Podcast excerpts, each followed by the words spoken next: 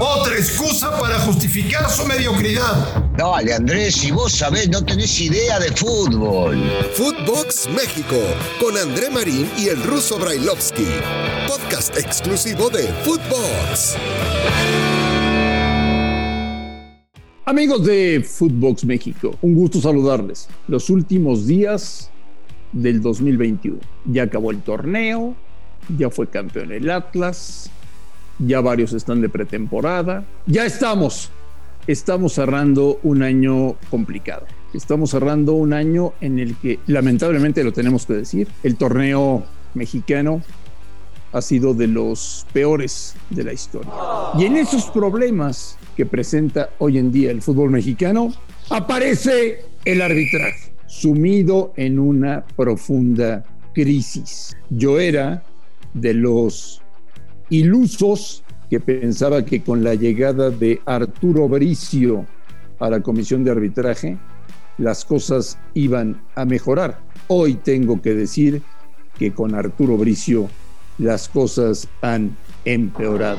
Saludo con mucho gusto al señor Daniel Alberto Brailovsky. Ruso, te mando un abrazo, ¿cómo estás? Bien, André, ¿cómo estás? Todo bien. Eh, felicidades a todos adelantándonos a la fiesta, ¿no? Porque se vive un fuera de lo que es el fútbol, un, mes ya empezando a pensar en, en, estas fiestas.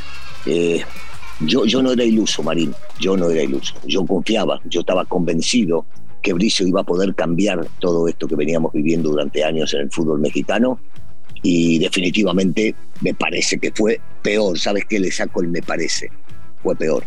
Porque hubo terribles, pero terribles confusiones en todo sentido, comenzando ya el torneo con partidos que vos decías, ¿y por qué cobran esto en un partido? Por ejemplo, una mano abierta en, la, en el área y después en otro partido de la misma fecha no la cobraban. Vos decís, trajeron el VAR, sí. Yo nunca estuve de acuerdo con el VAR y sigo no estando de acuerdo con el VAR y ya llegaremos al por qué, siempre lo he dicho, porque esto, esto no existe. El VAR está y lo trajeron supuestamente para ayudar al árbitro y para perfeccionar o dar justicia en el fútbol. ¿Y dónde la hemos visto? ¿Cuándo la hemos visto? Los árbitros se dejaron manotear por jugadores, los árbitros se dejaron insultar por los mismos. Desde afuera nadie agarraba y hacía nada. Cuando les convenía el bar los llamaba, cuando ellos querían iban y se fijaban en el monitor. Estas cosas que a veces sí y a veces no terminan diciendo ¿para qué? ¿Qué es lo que están buscando? ¿Qué es lo que están haciendo entonces?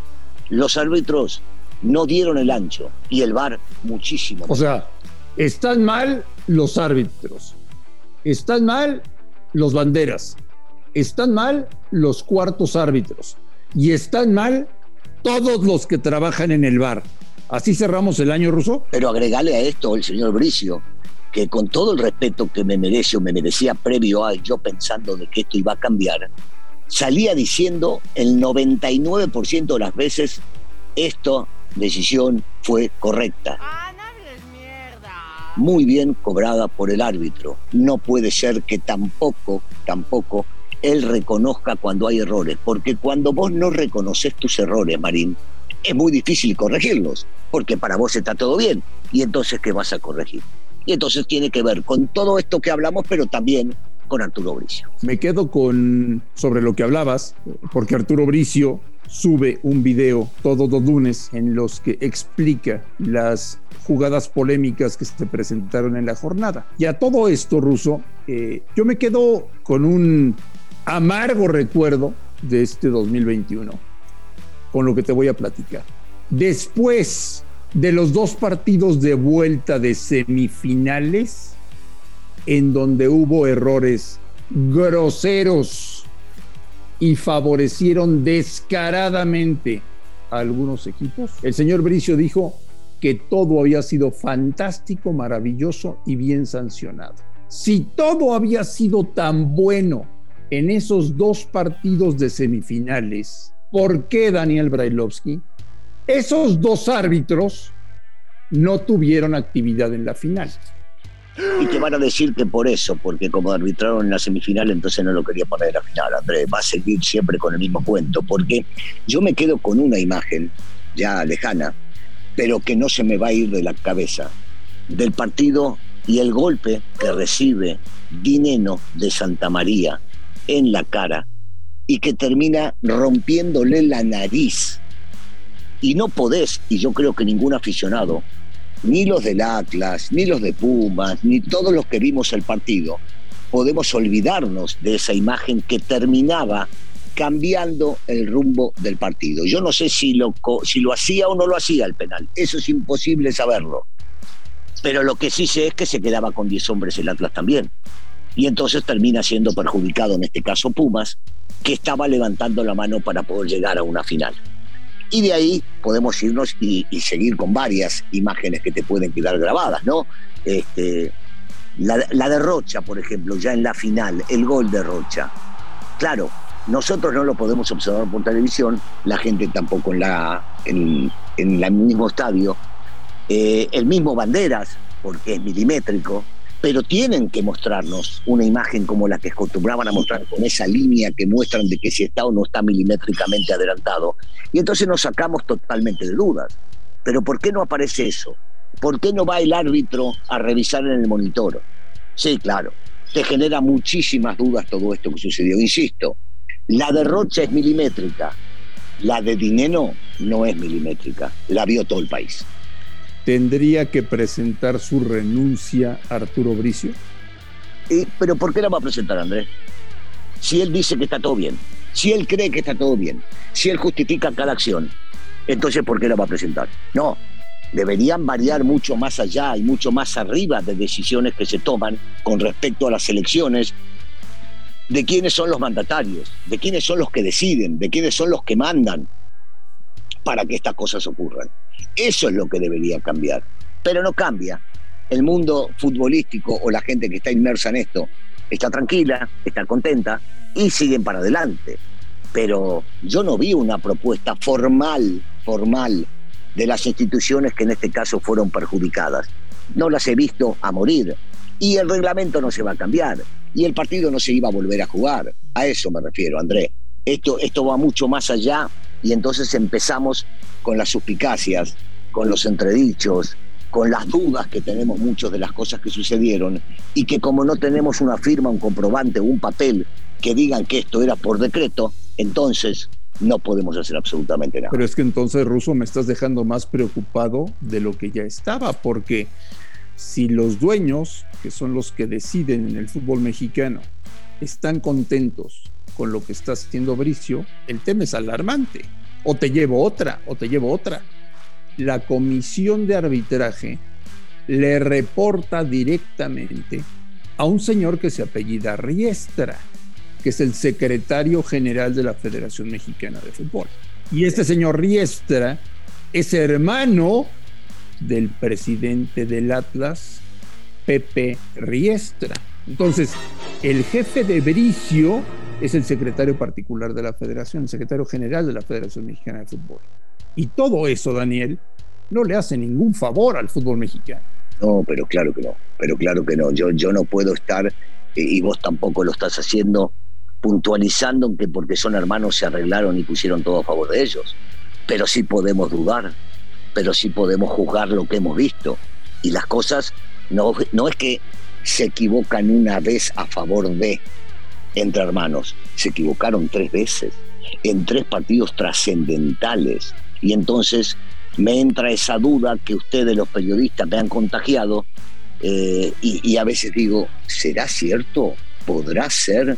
Yo que creía en un fútbol romántico, en un fútbol vistoso, en un fútbol honesto, en un fútbol derecho. Decís, ¿será? ¿Podrá existir esto que muchos años han dicho los periodistas con respecto a tener dudas de las cosas que suceden? Y en una de esas, y en una de esas. Yo no voy a señalar a nadie porque no tengo ninguna prueba, no tengo ningún papel que me muestre o ningún audio que me muestre que los arbitrajes en México están arreglados. Lo que sí te puedo decir, Daniel, y eso lamentablemente lo recuerdo todos los días de mi vida porque aquí nací, porque aquí vivo, porque aquí nacieron mis hijos, etcétera, etcétera, es que México es uno de los países más corruptos del mundo. ¿eh? Bueno, este, hay, países muy corruptos, hay países muy corruptos, por supuesto que sí, Pero, pero eh, estoy, estoy con la primera frase que dijiste. Desgraciadamente no tenemos un papelito, ¿viste? Cuando dicen papelito habla, no lo tenemos. Y al no tener un papelito, podemos seguir diciendo lo que pensamos. Pero en definitiva, las cosas siguen por este carril y yo creo que van a seguir por el mismo. ¿eh? Van a seguir por el mismo. No, no le veo cambios, no le veo alguna influencia para que pueda llegar a ser distinto. Esto sigue igual. Imagínate, si los dueños estuvieran molestos y dijeran esto ya es inaceptable eh, porque, porque va en contra de las reglas del juego y porque le estamos restando credibilidad al negocio, tenemos que hacer cambios y los dueños están felices con Bricio. No entiendo nada, Ruso. Eh, por lo mismo, están felices con, con Bricio, están felices con las decisiones, están felices con todo lo que sucede. Este, la gente sigue cada uno por sus rumbos, dejan pasar las cosas o las archivan debajo de la, de la alfombra, como cuando a veces no quieren limpiar toda la mugre que hay. Así, eso es lo que está pasando desgraciadamente con el arbitraje. Y si no se reconocen errores es difícil corregir cuando vos estás convencido o querés, mejor dicho, convencer a los demás de la locura que se está viviendo. Caray, caray, caray, caray. O sea, ¿me estás diciendo que en el 2022 esto puede ser igual o peor? No, espero que no, Mali. No, no, espero que no. Espero que internamente, y seguramente sin darlo a la luz pública y sin hablar con todos nosotros, eh, seguramente hablarán de este tema y tratarán de eh, entender que esto no le hace bien al fútbol y que las cosas deben mejorar y cambiar de una vez por todas, no seguir de la misma manera. Yo, yo espero un, fútbol distinto en el 2022, un torneo distinto en el 2022, eh, que veamos partidos todavía mucho más atractivos y emocionantes desde que empieza el torneo y que esto sea ayudado por el mal arbitraje que tuvimos, por el mal VAR que tuvimos, por los malos manejos que hubo, por todas estas cosas que hoy estamos hablando. ¿Sabes qué me preocupa muchísimo, Ruso? El consumidor, la, la persona más importante, el ente sagrado de todo esto, es el fanático. Y yo nunca, nunca había escuchado o había respirado tanto en el ambiente a la gente decir el arbitraje en México es deshonesto. Y la gente lo está pensando, ¿eh? Sí, sí, sí, eso, eso es lo más grave que cuando ya la gente lo empieza a pensar, porque nosotros estamos frente a un micrófono y tratamos de decir lo que pensamos y por suerte nos permite este medio poder decir lo que pensamos, que ya la gente esté dudando, que ya la gente esté pensando que lo que ellos consumen o quieren consumir es algo derecho, es algo honesto, es algo de fútbol. Es como a veces dicen, 11 contra 11 corre una pelotita y el que juega mejor o el que la mete más adentro del otro barco es el que gana. Bueno, deberíamos volver a esa realidad, que eso ocurra, pero no lo veo cercano. Señor Brailovsky, que tenga un día maravilloso, le mando un fuerte abrazo y ojalá que no sueñes con Arturo Bricio. Tú tampoco, tú tampoco. A nombre de Daniel Alberto Brailovsky y de André Marín, esto fue Footbox México. Gracias por escucharnos, un fuerte abrazo y estamos en contacto el día de mañana. Footbox México, un podcast con André Marín y el ruso Brailovsky, exclusivo de Footbox.